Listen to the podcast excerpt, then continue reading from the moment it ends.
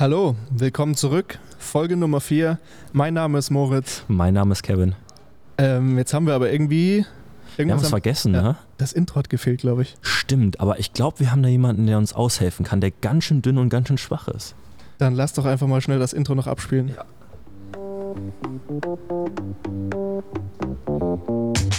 Herzlich willkommen bei Dünn und Schwach Podcast.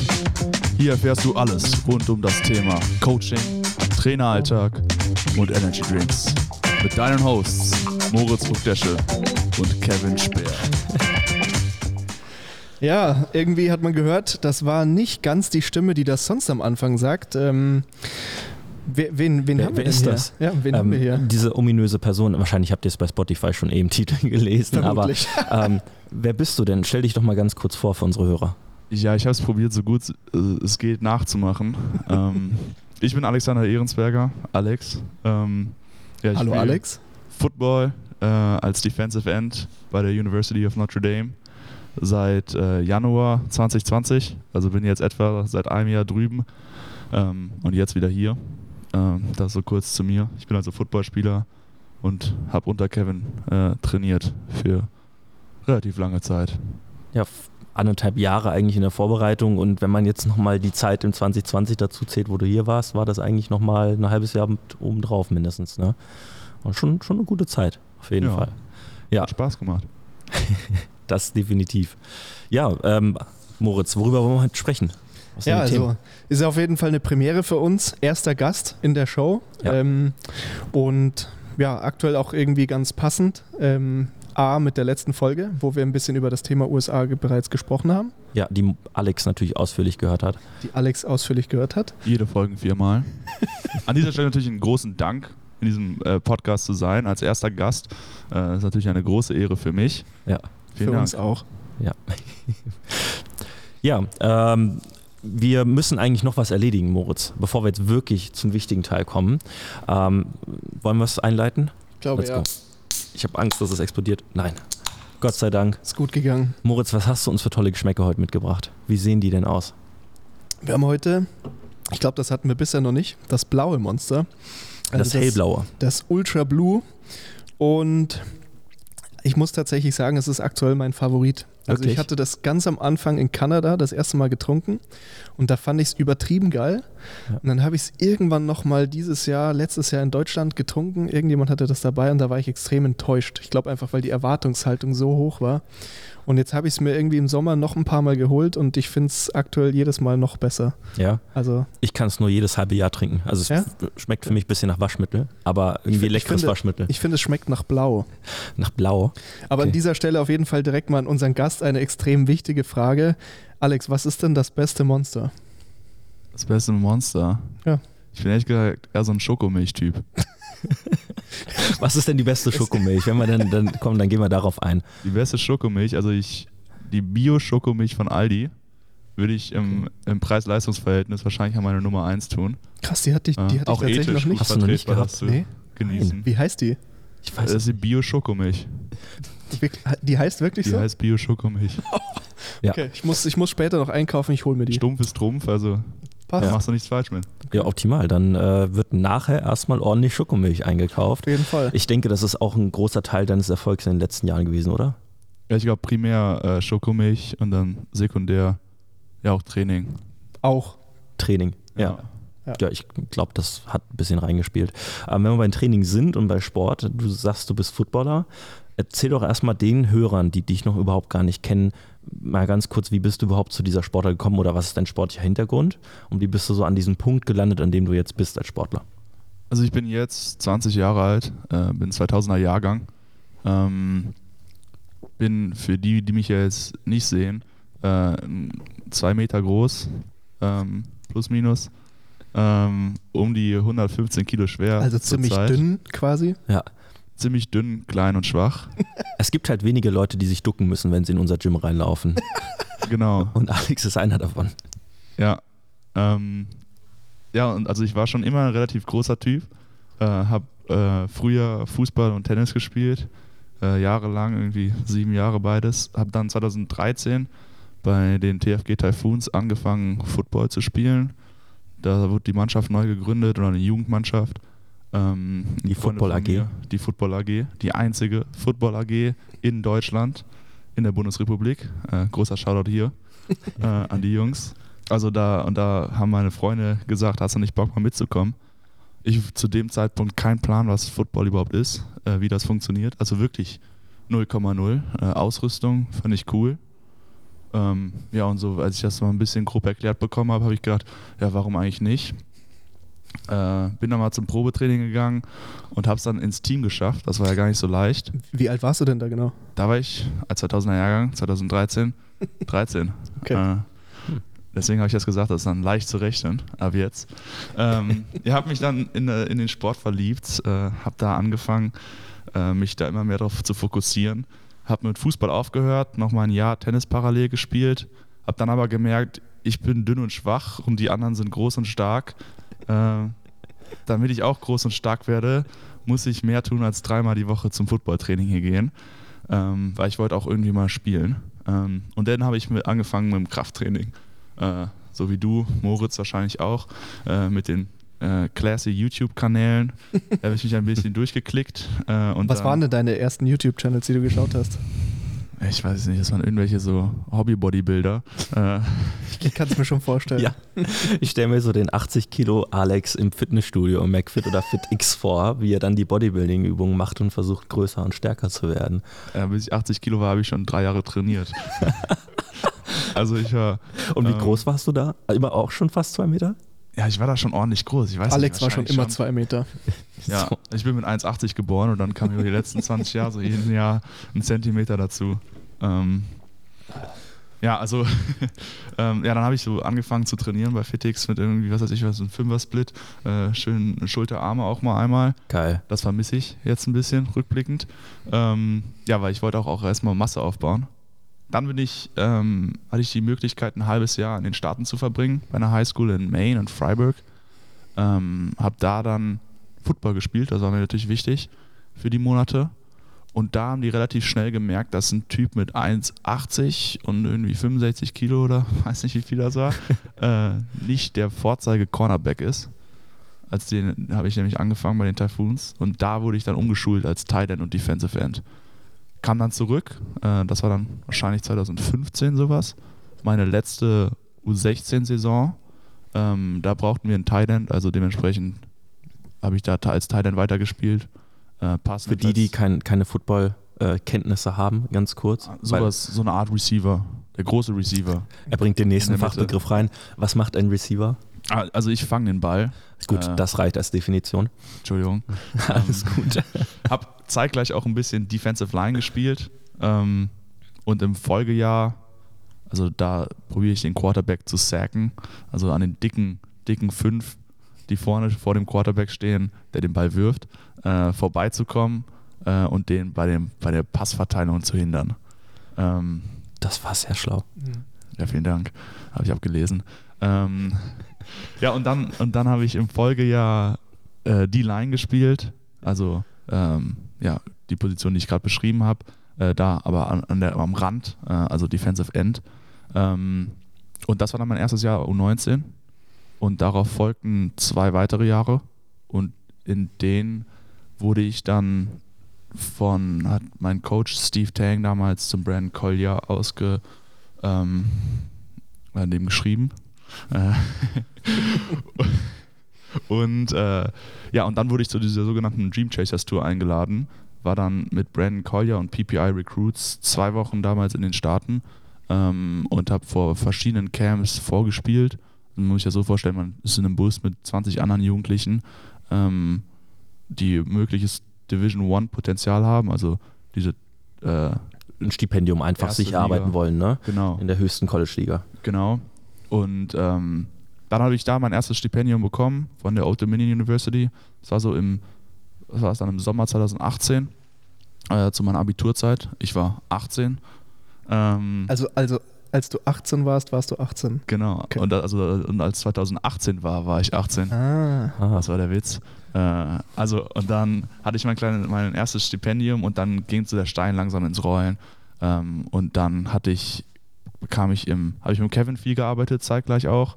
ähm, mich darauf auf die Tour vorbereitet. Oder mit, auf die Tour habe ich mich damals noch mit ähm, Christian Mohr vorbereitet. Habe dann danach mit Kevin weitergearbeitet ähm, und hatte dann im Winter ähm, war ich nochmal auf einer kleinen Tour, wo wir nur zu den Colleges gefahren sind und uns vorgestellt haben. Und da hatte ich dann mein großes Notre Dame-Offer, zu dem ich relativ äh, schnell später committed habe, so einen Monat.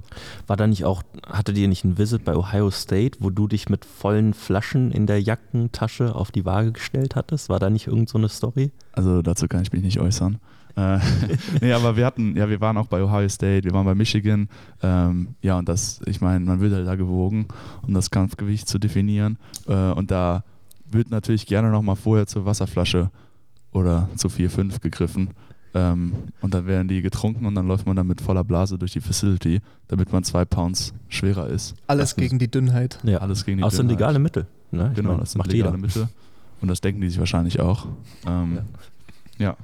Ja, und dann hatte ich mein Offer, habe dann relativ schnell committed, weil das für mich einfach das Football-Level und das akademische Level für mich einzigartig war äh, in der Kombination. Äh, und bei einer kleinen Uni trotzdem im 80.000 Leute Stadion zu stehen, das immer ausverkauft ist, ist schon einzigartig. Ähm, und da habe ich dann im Januar darauf, also 2020, äh, bin ich rübergeflogen und. Hast du eigentlich einen Kurzurlaub für acht Wochen gemacht? Genau. Kann man eigentlich so sagen. Genau, dann habe ich einen Kurzurlaub gemacht, dann kam ich frisch in die Offseason rein äh, für acht Wochen, dann war Spring Break, ich kam nach Hause ähm, zu Freunden, Familie und Freundin äh, für eine geplante Woche. Ja, und dann, ich weiß nicht, ob Sie das alle mitbekommen haben, äh, kam Corona. Ach stimmt, das gibt es ja. ja. auch noch. Hat man mittlerweile auch vergessen. Ja. Ähm, ja, aber das ging in diesem Sommer 2020, da war ich, Moritz 20. Ähm, Jahre alt, ging das los. Und ich, ich will nur ganz kurz auf diese Woche nochmal eingehen, weil ich finde das eigentlich so verrückt. So, das ist, du, ich glaube, Mittwoch oder so hieß es dann auf einmal, eventuell werden die Grenzen geschlossen und du darfst nicht mehr einreisen. Daraufhin hast du dir für Donnerstag oder Freitag genau. irgendwie einen Flug gebucht, ja. bist drüber. Genau. Ach, da war diese Aktion. Ja, ja erzähl mal weiter, was dann passiert ist. Also ein Rundtrip nach Florida kann man machen, muss man aber nicht. Ähm, genau, der Plan war, Sonntag bis Samstag so ziemlich zu bleiben. Äh, also ungefähr eine Woche. Ähm, dann kam äh, der Präsident Trump an am Mittwoch, deutscher Zeit, 2 oder 3 Uhr morgens. Ähm, ich natürlich im Tiefschlaf. Äh, und äh, hat verkündigt, also ab Freitag die Grenzen zu sind und keiner mehr in die Vereinigten Staaten kommt, damit die sich vor dem Coronavirus schützen. Ähm, das habe ich gesehen, habe äh, nachts dann äh, Anrufe bekommen aus Amerika, die mir gesagt haben, ey, du musst einen Flug buchen, du kommst hier sonst nicht mehr rein.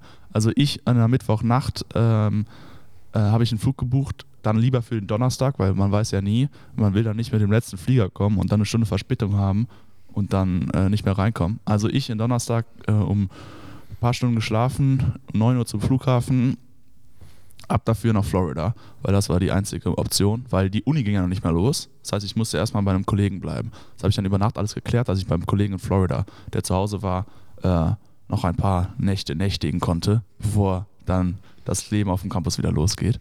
Ja, ich im Flieger äh, bekomme einen Anruf ähm, auf der Startbahn, äh, der da ist, ja, hi Alex, ich wusste gar nicht, wer es ist, hatte die Nummer nicht eingespeichert, irgendeine amerikanische Stimme, hier ist der und der, ähm, ja, Footballtraining ist für die nächste Zeit abgesagt, auch Uni findet nicht statt, muss nicht fliegen. Ich, ey, Digga, ich bin auf der, auf der, auf der Startbahn. äh, das ist jetzt ein bisschen zu spät. Hättest du das vor 20 Minuten gesagt, da wäre das noch kein Problem gewesen. Oder geil, vielleicht aufgestanden wärst und so, sorry, ich muss noch mal raus. Ja. dieses kennt ja dieses Meme von dem Kind im Bus, wo der dann Ich so will hier raus. ja. Ich möchte das als Knopf hier haben. Ja, der, der kommt noch auf jeden Fall. Oh mein Gott, ja.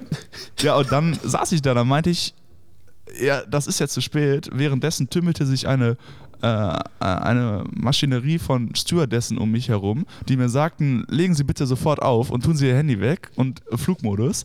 Dann meinte ich, das ist also das ist wirklich wichtig. Das glauben Sie mir nicht, aber das ist wirklich, ich muss hier überhaupt nicht sein. also die ohne, ohne Verständnis äh, rufen dann nach Verstärkung, ähm, während ich dem Typen sage, okay, ich schicke dir jetzt gleich drei Kontakte, Mutter, äh, Freundin, Schwester, damit du das irgendwie kontaktieren kann, äh, damit du die irgendwie kontaktieren kannst und das herausfindest, was ich tun soll. Also ich noch mit letzter Kraft äh, eine Sprachnachricht geschickt an die Ängsten und gesagt, anscheinend muss ich gar nicht hier los. Fickert das mal aus. Ich bin jetzt erstmal zwölf Stunden im Flieger und offline. Ähm, ja, also ich lande, denke mir, ja, okay, die Uni geht wahrscheinlich nicht los, aber trotzdem ist es gut hier zu sein. Wahrscheinlich verzieht sich das um zwei Wochen. Dann bin ich halt zwei Wochen in Florida. Habe ich eigentlich auch nichts gegen. Ähm, ja, ich lande in, in, in, Florida, dann wird mir gesagt, äh, weiß ich, 20 verpasste Anrufe. Ähm, ja, Alex, du steigst in den gleichen Flieger direkt wieder zurück. Das ist nicht nur für zwei Wochen gecancelt, das ist erstmal ohne, ohne, ohne Aussicht auf, äh, auf Neustart gecancelt. Also ich ausgecheckt, wieder eingecheckt. Eineinhalb Stunden saß ich im gleichen Flieger mit einer anderen Crew und flog von Florida zurück nach Düsseldorf und war dann einmal 24 Stunden später wieder zu Hause, nachdem es einen tragischen Abschied äh, von allen Freunden und Verwandten gab, die gedacht haben, ich bin jetzt erstmal für was weiß ich wie lange weg. Äh, ja, stand ich da wieder auf der Matte und dann, ja, dann hockte ich in Deutschland, weil dann die Grenzen zu waren und keiner mehr reinkam für, was waren das, vier Monate? Ja. Genau, bis Anfang August, glaube ich, bist du sogar hier genau, geblieben. Genau, bis dann für Studentenvisa-Kandidaten die Grenzen geöffnet wurden. Ja. Ähm, ja, und das war dann mein, mein Sommer, meine Offseason. Dann Geil. kam ich, so im Juni, so einen Monat vor der Saison. Ja, das stimmt. Die haben sie aber auch ein bisschen nach hinten verschoben, ne? Das hat sich aber nicht viel im Endeffekt, ja. weil die Playoffs am Ende, das hat dann irgendwie wieder gepasst. Also ja, genau. haben, die das, ähm, haben die das relativ gut hinbekommen bei uns auf jeden Fall. Ja.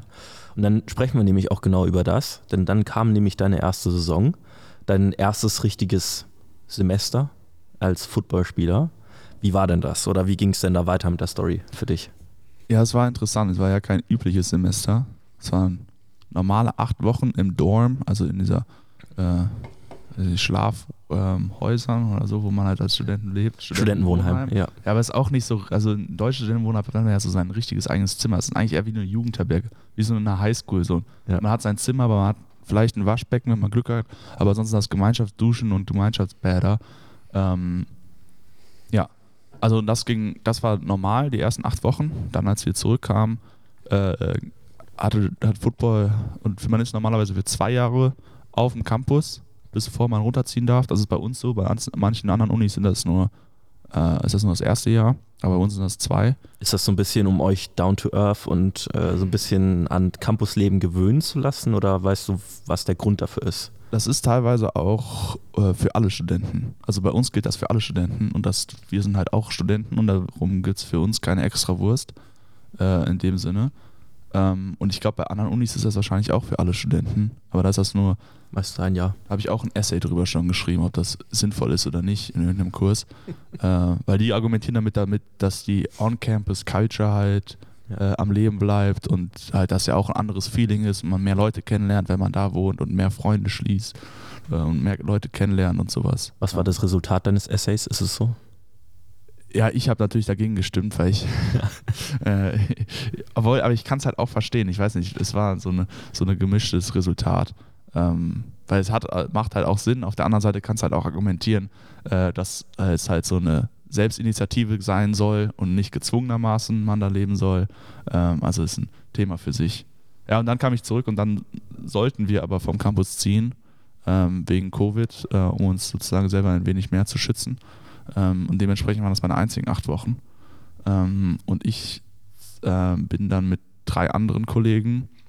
Ähm, kurzfristig haben wir noch ein Apartment gefunden, ein Drei-Zimmer-Apartment, äh, Küche und Wohnzimmer so in einem und dann zwei Schlafzimmer äh, mit zwei Bädern.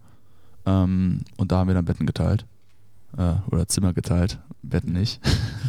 Äh, und da habe ich jetzt ein, ein Doppelhochbett, also ein Doppelbett-Hochbett. Ja, so habe ich auch wow. am Anfang geguckt. Das ist ziemlich interessant. Okay. Das ist so eine 120 Dollar Walmart-Konstruktion, der wir bis heute nicht ganz vertrauen. ja. äh, wir streiten uns so ein bisschen, wer unten pennen muss, weil man weiß nie, ob das die letzte Nacht wird. äh, aber sonst passt da nichts rein ins Zimmer. Ja, und jetzt ja. wohne ich auf Campus. Okay. Ähm, aber weiß natürlich nicht, ob das jetzt so bleibt. Oder bleiben ja, das darf. ist jetzt die Frage, ob das nächstes Jahr so bleibt, weil ich nächstes, also das nächste Semester ist auf jeden Fall noch so. Aber ob ich dann nochmal für ein halbes Semester zurück auf den Campus muss, ist unklar oder ob die ja. uns dann äh, freistellen. Ja, okay. Naja, aber Dormlife hast du dich eigentlich äh, dran gewöhnen können? Dieses Teilen von Zimmern, dieses äh, Gemeinschaftsbäder, Gemeinschaftsküche. Ich meine, ich musste es ja auch damals in Florida durchmachen, so von der eigenen Wohnung auf einmal in äh, einen Dorm zu ziehen, besonders wo die Leute irgendwie von Sauberkeit und ähm, Co. halt nicht viel verstehen. Ähm, Ja. Gewöhnungsbedürftig, oder? Über die paar Wochen habe ich mich daran gewöhnt. Ich da, wohnte da mit einem anderen ähm, Footballer zusammen, was sonst nicht der Fall ist. Normalerweise wohnt man mit anderen äh, regulären Studenten zusammen, aber dadurch, dass ich in der Mitte des Semesters gekommen bin, oder beziehungsweise in der Mitte des Jahres gekommen bin, ich bin im Januar gekommen, und normalerweise kommen alle Studenten im Sommer. Ähm, und äh, deswegen gab es halt nicht viele andere, mit denen man zusammen sich äh, mischen kann. Äh, deswegen war das für mich ganz entspannt, sonst wäre es, glaube ich, auch nochmal eine andere Challenge gewesen, den Tagesrhythmus mit jemand anderem abzugleichen. Ähm, aber hat sich, hat sich dann gewöhnt. Ich teile ja jetzt immer noch Zimmer und immer noch eine relativ kleine Wohnung mit drei anderen. Ähm, ja, es ist für mich nicht so schlimm. Ich finde das eigentlich ganz entspannt. Äh, ja, hat man halt Leute um sich rum, es wird nie langweilig. Hat auch seine Ja. Vorteile. Aber hat man dafür Zeit? Also ich meine, du hast ja gerade gesagt, die wollen dich auf dem Campus ein bisschen behalten, um auch ein bisschen das Campusleben zu erleben. Wie sieht denn dein Alltag da eigentlich aus und hast du Zeit, um Campus zu erleben? Also dieses Jahr war natürlich ein bisschen anders. In die ersten acht Wochen, beziehungsweise die erste Hälfte des Jahres sieht ganz anders aus als die zweite Hälfte des Jahres.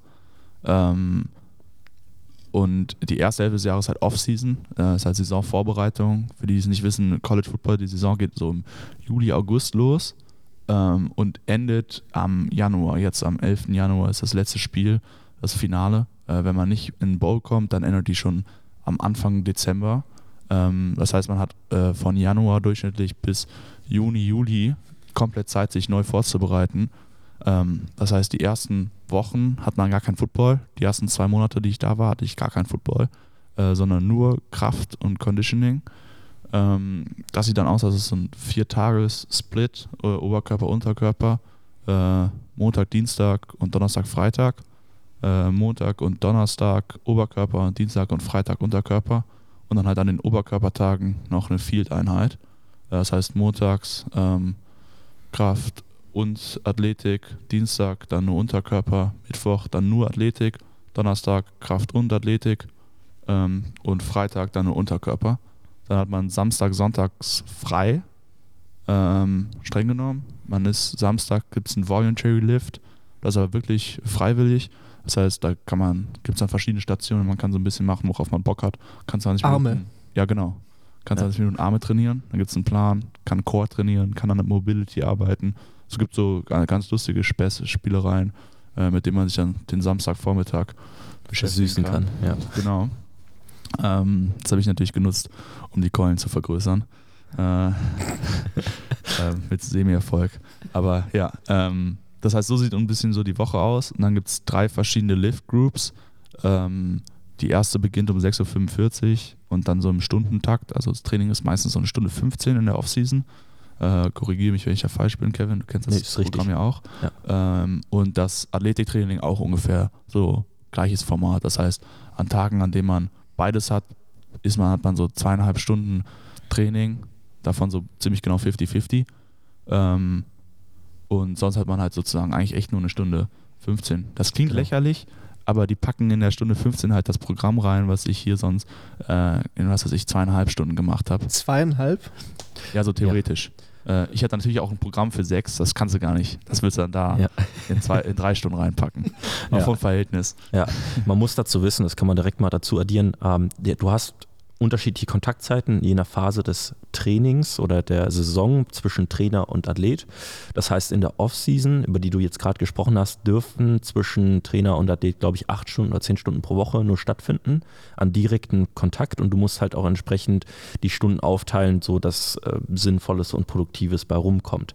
Wohingegen zum Beispiel In-Season, also während der Saison 20 Stunden erlaubt sind, da muss aber Footballtraining und Krafttraining irgendwie unter ein Dach im Fach gebracht werden. Und äh, da ist natürlich, ähm, ja, muss man sehr gut geplant sein und muss halt die Zeit optimal nutzen. Und meistens wird dann halt am Krafttraining ein bisschen gekürzt. Und dann ist es halt, ich weiß nicht, mit Florida war es 45 Minuten Anschreien. Ähm, ob das bei euch so ähnlich war, wenn man das Krafttraining in der Saison, dass man einfach so schnell wie möglich da durchgeht. Ja, also in in der Saison war es dieses Jahr sogar nur zwei Einheiten äh, und einen Voluntary Lift, aber das war ein richtiger Lift. Das war einfach für eine Zusatzeinheit für die, die wollten. Ähm, und genau, sonst halt ähm, Footballtraining, das war dann auch nur noch auf eine Stunde oder sogar 50 Minuten reduziert. Ähm, ja, da hast du recht. Und ja, genau, also in, in der Offseason sieht dann der Tag halt so aus, dass man entweder um, je nachdem, welcher Lift-Group man ist, man früh aufsteht oder ein bisschen länger schlafen kann, aber es hängt halt davon ab, was man für Kurse gewählt hat und wann die anfangen und wann man da zu den Classes los muss. Und äh, natürlich haben die Seniors immer Vort Vorteil. Also die schlafen prinzipiell länger und die ganzen jungen Küken äh, werden dann nur 6.45 Uhr durchgefoltert. Ähm, ja, und dann an den Tagen, wo man zwischendurch dann äh, Athletiktraining hat, gibt es dann meistens irgendwie zwei Gruppen. Eine davor und eine danach. Äh, hm. Ja. So ja. kann man sich ja so ein bisschen in der Offseason vorstellen. Aber das ist schon ein voller Tag, ne? Das ist ein voller Tag. Und dann ist man also durchschnittlich, sagen wir mal so um 11 Uhr durch. Äh, ab 12 Uhr können die Kurse beginnen. Das heißt, man ist so um 10 oder so, 10, 11 ist man irgendwann durch. Dann gibt es Frühstück direkt in der Facility. Äh, haben wir dann ein Buffet und äh, äh ein paar, paar Helfer, die uns äh, ein paar frische Omelettes zubereiten. Ich wollte ähm, gerade schon fragen, was gibt es denn dann bei dem Buffet? Weil du hattest ja bei RAN in dem Live-Interview ähm, gesagt, dass du deutsches Brot vermisst. Ja, das gibt es auf jeden Fall nicht, leider. Das war, also das es besteht durch, äh, meistens so aus, es gibt so zwei, äh, eine Station äh, mit, mit frischen äh, Köchen, ähm, also frischen Essen, mit auch frischen Köchen. Äh, wie, wie, wie, dieses, ähm, ich weiß nicht, ob, ob ihr als Hörer mal in das Video von Alex reingeschaut habt und am Ende in die Outtakes, also dieses Video, was wir mit ihm gemacht haben und Lars, und dann hat er immer von den, von den großen Coaches geschaut. Ich wollte die großen Colleges sagen und da kam aber Die großen Coaches der großen Colleges. Sollen wir an ja. der Stelle mal reinschauen bei YouTube. Ja. Äh, über 30.000 äh, Klicks schon. Ja, genau. Fame. Ähm, ja, aber äh, erzähl uns mehr über Essen. Genau, also zurück zum Essen. Und dann gibt es da meistens eine Station, äh, wo da ein paar Jungs und Mädels äh, live was zubereiten. Ob das irgendwie Omelettes sind. Morgens sind das Omelettes, abends sind das irgendwelche Bowls, die man sich da zusammenmixen kann. Ähm, mit verschiedenen Optionen. Das heißt, mein Frühstück besteht dann meistens, dass ich da mir ein paar oder ein Omelette ähm, machen lasse, das Scrambled Eggs äh, nehme. Und dann gibt es dazu noch ein Buffet, bei dem es irgendwie so ja, so Pancakes, ähm, Mashed Potatoes oder ja, morgens nicht Mashed Potatoes, aber irgendwelche Frühstückskartoffeln, ähm, Oatmeal, ähm, paar Früchte und Obst gibt. Ähm, ja, und halt irgendwie Wasser, Gatorade, äh, den ganzen Süßkram, den man halt so über den ja. Tag verzehrt. Ja, und dann geht so der Tag los, dann ich, hätte ich mir da gefrühstückt, äh, mir dann irgendwie noch einen Proteinshake geschnappt oder einen Proteinriegel oder auch mal zwei, drei. Ähm, und wer dann so ging, je nachdem, wann meine Kurse anfingen, so gegen zwölf losgedackelt äh, zu meinen Kursen. Ja, und dann bin ich eigentlich durch mit Football für den Tag und habe dann nur noch Uni. Ähm, zu der Zeit war ich noch in der sogenannten Study Hall. Ähm, da ist jeder Athlet auf jeden Fall bei uns drin am Anfang. Äh, sozusagen begleitetes Lernen. Das sind dann zweieinhalb Stunden, dreimal die Woche, die man unter Aufsicht seine Hausaufgaben macht. Ähm, und da wird festgestellt oder sichergestellt, dass der Athlet ähm, auch seine Hausaufgaben macht und gut in der Schule ist, weil es gibt ja einen sogenannten GPA, also dieser Notendurchschnitt, wenn der unter irgendwie 2,0 ist oder sowas, ist man nicht eligible, also darf man nicht spielen. Das will man natürlich vermeiden. 2,0 heißt, äh, weißt du das im Sinne der deutschen Noten? Wie das ist eigentlich ziemlich genau äh, andersherum. Also bei, in Amerika ist es von äh, 1 bis 4. Ähm, 4.0 ist das Beste. Ich glaube, hier ist es ja andersrum wenn ich das nicht falsch verstanden habe. Ja, richtig. Ähm, ja, also es ist, kann man das eigentlich so ziemlich genau leicht ähm, umdrehen. Ja, und dann, und die wollen natürlich, dass man am Anfang versteht, dass man weiß, was für ein Tempo notwendig ist, um das zu schaffen. Und dann hat man da zweieinhalb Stunden Study Hall. Damit war ich dann relativ gut beschäftigt, dann nachmittags noch oder halt abends. Ähm, und wenn dann der Notendurchschnitt besser als 2,7 ist bei uns oder 2,9, kommt man aus der Study Hall raus und ist sozusagen frei. Und wenn man halt schlechter ist, dann muss man da immer drin bleiben, ähm, bis man das halt gesch äh, geschafft. Ja, und das äh, und da hat man natürlich auch jede Möglichkeiten von Nachhilfe, gratis Nachhilfe für jedes Fach kann man sich ja alles organisieren. Äh, ist da vorhanden, sind da Mathe, Tutoren ähm, und sowas. Also das ist schon beeindruckend, was man für eine Unterstützung bekommt. Und man hat sehr viel Hilfe, die man nutzen kann. Und wenn man die nutzt, dann kann man da auch sehr erfolgreich ähm, akademisch durchgehen, würde ich so sagen. Ja, und ich denke, das ist ein Punkt, den man nochmal rausheben muss für jemanden, der interessiert ist, am College zu spielen oder da sich ein Stipendium zu holen. Du bist halt eben Student Athlete. Mhm. Das sind diese zwei Ebenen, die erfüllt werden im Stipendium. A, dass du halt im Football die Unterstützung bekommst. A, natürlich auch für das College spielen musst. Aber auf der anderen Ebene wirst du als Student auf jeglicher Ebene, die du brauchst, unterstützt. Also du musst ja eigentlich fast, also ich will jetzt nicht sagen fast nicht selbst machen, aber wenn du Hilfe brauchst, Ja. hast du immer einen Ansprechpartner, egal was, was auch Flüge buchen oder sonst was haben wir jetzt auch besprochen, ähm, sowas betrifft, das erledigen ja alles für dich, ne? Ja, also prinzipiell hat man sehr, sehr viele Hilfsangebote, die man nutzen kann, wenn man möchte. Ähm, ja, und das, man muss sich halt einfach nur drum kümmern. Ähm, das System ist halt generell für, bei mir sehr schulisch. Es ist eine kleine Uni, 8000 Studenten. Also ist nicht vergleichbar mit irgendwie Penn State oder Michigan. Das war auch das, was für Notre Dame für mich gesprochen hat. Man hat halt ein sehr familiäres ähm, Umfeld und trotzdem äh, ein volles Stadion am Wochenende, was halt eine coole Ja. Kombi ist. Ähm, ich habe sehr kleine Kurse. Ich habe äh, ich nehme so sechs Kurse pro Semester. Ähm, und die muss ich halt dann um mein Footballtraining legen. Also im Ja. Winter ist das nach 12 Uhr und im ähm, Sommer ist das dann vor 14 Uhr. Ähm, ja, und die, äh, die wählt man dann und dann äh, hat man äh, 16 Kurse und dann kann man da ziemlich gut auch Unterstützung bekommen. Ist man, sage ich mal, man kennt es ja so aus Filmen. Die College-Spieler, wenn die im Kurs sind, sind irgendwas, sind besonders und äh, vom Spieltag werden die nochmal irgendwie von allen Leuten angefeuert und viel Glück und äh, viel Erfolg beim Spiel. Ist es da auch so ähnlich? Also sowas hat man schon, dass auch, also man merkt, dass Football eine große Rolle spielt. Äh, man merkt, dass die Lehrer halt auch voll die Football-Fans sind. Das finde ich immer lustig. Die stellen sich teilweise vor, dann bei der ersten Stunde sagen so, hey, ja, das bin ich, äh, damit ihr auch was wisst, wer ich so bin für das Semester. Ich habe irgendwie zwei Kinder, äh, einen Mann ähm, äh, und bin riesengroßer Notre Dame-Fan. Ja, und sonst äh, spiele ich Klavier oder also so, das ist so das, das, das ist so das Erste, was sie sagen, wenn nicht sogar manchmal vor den Kindern. Ähm, also das, ist, das merkt man halt schon. Äh, und, aber prinzipiell würde ich sagen, es ist halt so sehr ein schulisches System. Ich habe viele Kurse mit unter 20 Leuten, teilweise unter 10. Ähm, das heißt, ich habe mündliche Mitarbeit, ähm, die wichtig ist, äh, Präsenzpflicht. Äh, ist halt nicht so ganz wie hier in der Uni. Ähm, und dementsprechend ist es halt auch ein sehr persönliches Verhältnis, das man da zu den Lehrern aufbaut über das Semester, äh, zwar, äh, gezwungenermaßen. Ähm, und dementsprechend hat man, ist es, glaube ich, wie im deutschen System. Wenn man, wenn im deutschen System ein Lehrer weiß, der, der Schüler hat viel um die Ohren, dann ist man da wahrscheinlich ein bisschen äh, verständlicher äh, oder hat man da mehr Verständnis als für andere. Ähm, und die wissen halt, dass es auch viel Aufwand ist. Ähm, aber es hat halt auch irgendwie seine, ist auch irgendwie eine Maße und es hängt halt auch vom Typ Lehrer ab, ob der das wertschätzt oder halt nicht. Ja. Okay. Also ich glaube, bei uns ist es, um die Frage noch genau zu beantworten, anders als bei anderen Unis. Äh, bei anderen Unis ist es, glaube ich, oft leichter und da wirst du Ja. leichter durchgewunken. Ist halt die, glaube ich, die Frage, ob du Ian Book oder Alexander Ehrensberger bist, der Senior, der äh, dieses Jahr eigentlich Heisman Trophy Winner werden wollte Ja, und, und ganz hoch hinaus wollte. Ne? ja da, da wird es bestimmt den einen oder anderen Vorteil für den Jungen geben. Auf, gar- auf gar keinen Fall, ne? Niemand wird bevorzugt am, am College. Nee, aber jetzt haben wir so ein bisschen das, das Studentische mal abgeklärt. Jetzt müssen wir wirklich mal drüber sprechen. Zwar durch Corona waren jetzt nicht viele im Stadion, aber ihr wart in einem gigantischen Stadion, was du wahrscheinlich so vorher noch nie gesehen hast und hast dort vor tausenden Menschen gespielt. Und, und die Situation habe ich rausgesucht, und das hören wir uns zusammen mal ga- äh, gemeinsam mal an, hast eine Aktion gebracht, für die du ziemlich gefeiert wurdest. Ich äh, spiele die mal ab. Ich habe mal so ein bisschen den O-Ton rausgenommen. Es sind zwei Ausschnitte. Goes down, wrapped up in the pocket. And he's dropped.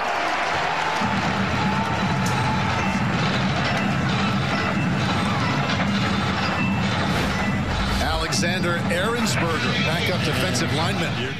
rushing the passer, First sack of that young man's career. and he was excited about it. From Dusseldorf, Germany, second time. Am Ende ist dann so ein bisschen äh, eine Spielsituation aufgekommen, dass sie dann abbrechen mussten. Die wollten schnell noch über dich reden. Aber ja, es kam die Situation auf. Vielleicht magst du sie selber mal beschreiben. Es war dein allererstes College Play auf dem Feld, oder? Genau. Also es war so, es war das zweite Spiel unserer Saison gegen South Florida. Ähm, das zweite Spiel daheim. Das erste Spiel haben wir gegen Duke gewonnen. Ähm, und das war ja ich habe ja sehr viel Training leider verpasst durch Covid. Äh, sonst hätte ich ja sehr viel Spring Practice gehabt. Ähm, damals im März, als ich dann rübergeflogen bin, nach Deutschland wieder und dann hier geblieben bin. Das ist dann die Zeit, wo eigentlich dieses äh, Strength and Conditioning, um das nochmal kurz abzuschließen, da zu sagen, ähm, wo das reine Strength and Conditioning so ein bisschen aufhört und so langsam der Übergang mit Football kommt. Hm, Da hat man schon mal so zwei Einheiten pro Woche. Und dafür fällt dann irgendwie eine Athletiktraining Einheit aus. Und dann nimmt das so äh, peu à peu mehr Schwung auf und mehr Zeit in Anspruch. Äh, und das habe ich halt leider sehr, viel, ver- sehr verpasst. Und da ist halt viel Zeit für Technik und sowas. Während in der Saison dann wirklich wöchentliche Vorbereitung ist, dazu kann man vielleicht gleich nochmal kommen, ähm, auf den Tagesablauf oder die Wochenablauf in der Saison, der ganz anders ist. Ähm, ja, und dann hatte ich aber das Glück, dass ich im zweiten Spiel raufkam. Ähm, wir haben relativ gut geführt. Äh, in der Halbzeit, ich weiß nicht, 36-0 oder irgendwie sowas. Um den Dreh müsste es gewesen sein, ja. Und dann war in der Halbzeitsprache schon klar, so ja, jetzt kommen mal die ganzen Jungen äh, aufs Spielfeld auch und kriegen da eine Chance, einfach um Erfahrung zu sammeln und um die Älteren zu schützen und zu schonen. Ähm, ja, und dann kam meine Zeit. Ich, mein Coach sagte, ja, da, nächstes Mal gehst du drauf. Ähm, ich kam drauf, es waren äh, Third und keine Ahnung was, sieben. Ähm, also dritter Versuch und sieben Yards to go für die gegnerische Offense. Ähm, ja, und dann, ich sehe pa Pass. Ähm, ja, und dann stand ich mit dem Quarterback. Und dann habe ich das auch gar nicht so richtig äh, äh, gecheckt in erster Sekunde. Es war halt mein allererstes Play und ein Quarterback-Sack. Ähm, Was schon was sehr Besonderes ist für deine Position. Also es ist einfach, das, das ist dein Ziel. Wenn du Ja. das erfüllst. Best ist Case, also das beste Szenario, das hätte passieren können. Genau. Nächstes Mal mache ich noch einen Forced Fumble daraus. Äh, dass er den Ball verliert. Genau, dass er den Ball verliert, dann ist der Ball frei. Aber ja, das war das. Das war ein unglaubliches Gefühl und dann vor allem in dem Stadion, da waren da 16.000, nur 16.000, also ungefähr, ich weiß nicht, das 32-fache, was ich hier in Deutschland als Peak-Zuschauerzahl erlebt habe. Ähm, Ja. Aber in einem 80.000 Stadion, Leute Stadion, also es sah schon relativ leer aus. Aber es war natürlich schon irgendwie eine Stimmung rund ums Stadion, die man mitbekommen hat.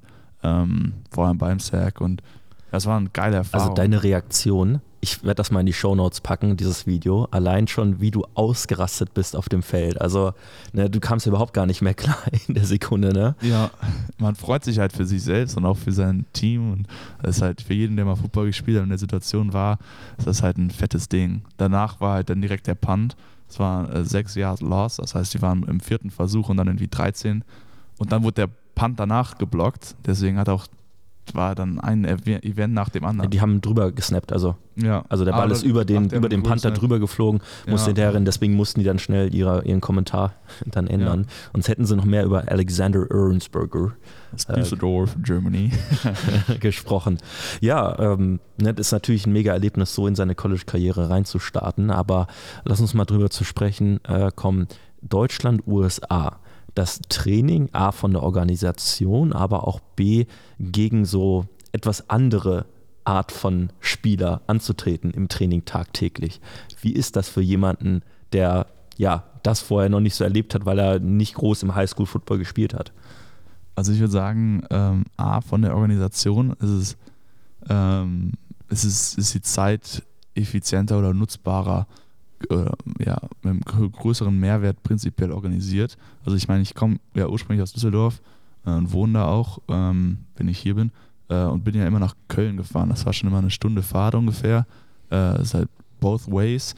Ähm, da verliert man schon Zeit. Äh, da ist halt alles beieinander. Da gehe ich zum Training, danach zur Uni und das geht in fünf Minuten. Hab direkt mein Essen da, muss selber nichts kochen. Also, und dafür bin ich eigentlich schon ziemlich gut beschäftigt, dafür, dass er das ins Bett fällt. Äh, und in der Zeit studiert man halt irgendwie, die man dadurch bekommt. Ähm, ja, und auch das Training ist halt komplett durchorganisiert. Da ist nie eine Minute, wo man mal stillsteht und keiner so richtig weiß, was passiert. Hattet ihr auch jemanden mit einem Megafon? Bei uns war immer einer mit einem Megafon, der Special Teams Coordinator, und der ist immer rumgerannt, hat alle Leute aus dem Megafon, also er hat ins Megafon geschrien. Er hat nicht da reingesprochen, er hat geschrien und hat so immer das Training organisiert. Ja, bei uns gibt es auch halt Leute, die machen nichts anderes, als da mit so, einem, so, einer kleinen, mit so einem kleinen Horn zu stehen und immer zu sagen, was als nächstes passiert.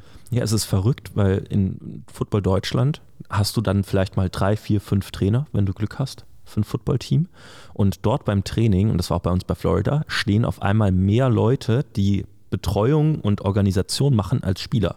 Und du musst überlegen, das ist ein Kader, ich meine, ihr habt über 100 Leute, die beim Ja. Footballtraining teilnehmen. so. Genau. Und dann hast du da 60, 70 Leute, die entweder Wasser tragen, tapen, die das Training organisieren. Jeder Positionscoach hat nochmal seinen Assistant-Positionscoach. D- Dann hast du die Videocrew. Bei uns waren halt sechs Türme, wo die halt auch nochmal Kameraleute drauf hatten, jeweils Ja. zwei, die alles gefilmt haben. Also diese, das organisatorisch war ja einfach gigantisch. Jedes Ja. einzelne Training jeden Tag. Ja, das ist unglaublich. Das habe ich auch so wahrgenommen. Bei meinem ersten Training habe ich auch gedacht, wer sind die ganzen Leute und was machen die jetzt hier? Hat halt jede Positionsgruppe ähm, ja sein, sein Coach, sein Assistant Coach und nochmal eine Person für Wasser für die Gruppe. Äh, dann haben wir halt irgendwie vier Physios, die da rumlaufen, just in case, ein Doktor, äh, ja, und dann die ganzen Assistenten, die wirklich, ah nee, und dann hat jede Position auch einen Assistent, der fürs Equipment zuständig ist. Das heißt, damit halt, wenn, ihr- wenn der äh, Coach jetzt irgendeinen Drill macht mit Hütchen, damit der nicht die Hütchen da hin tun muss, sondern dann sagt er, hier, ähm, du, ich brauche Hütchen und dann sind die Hütchen da. Äh, ja, und das ist, das war schon beeindruckend. Das hat natürlich dann, das, das ist natürlich halt auch alles so Micromanagement und Micro-Time-Management vor allem, dass dann irgendwie jede Minute genutzt wird. Weil im Endeffekt hast du es ja schon gesagt, dass bei der NCAA ist das vorgeschrieben. Das heißt, alle haben die gleiche Trainingszeit und man kann sich eigentlich nur äh, vom Gegner separieren, wenn man die Zeit irgendwie besser nutzt als der Gegner. Ähm, ja. Ja, deswegen müssen halt auch eben so viele Leute da sein.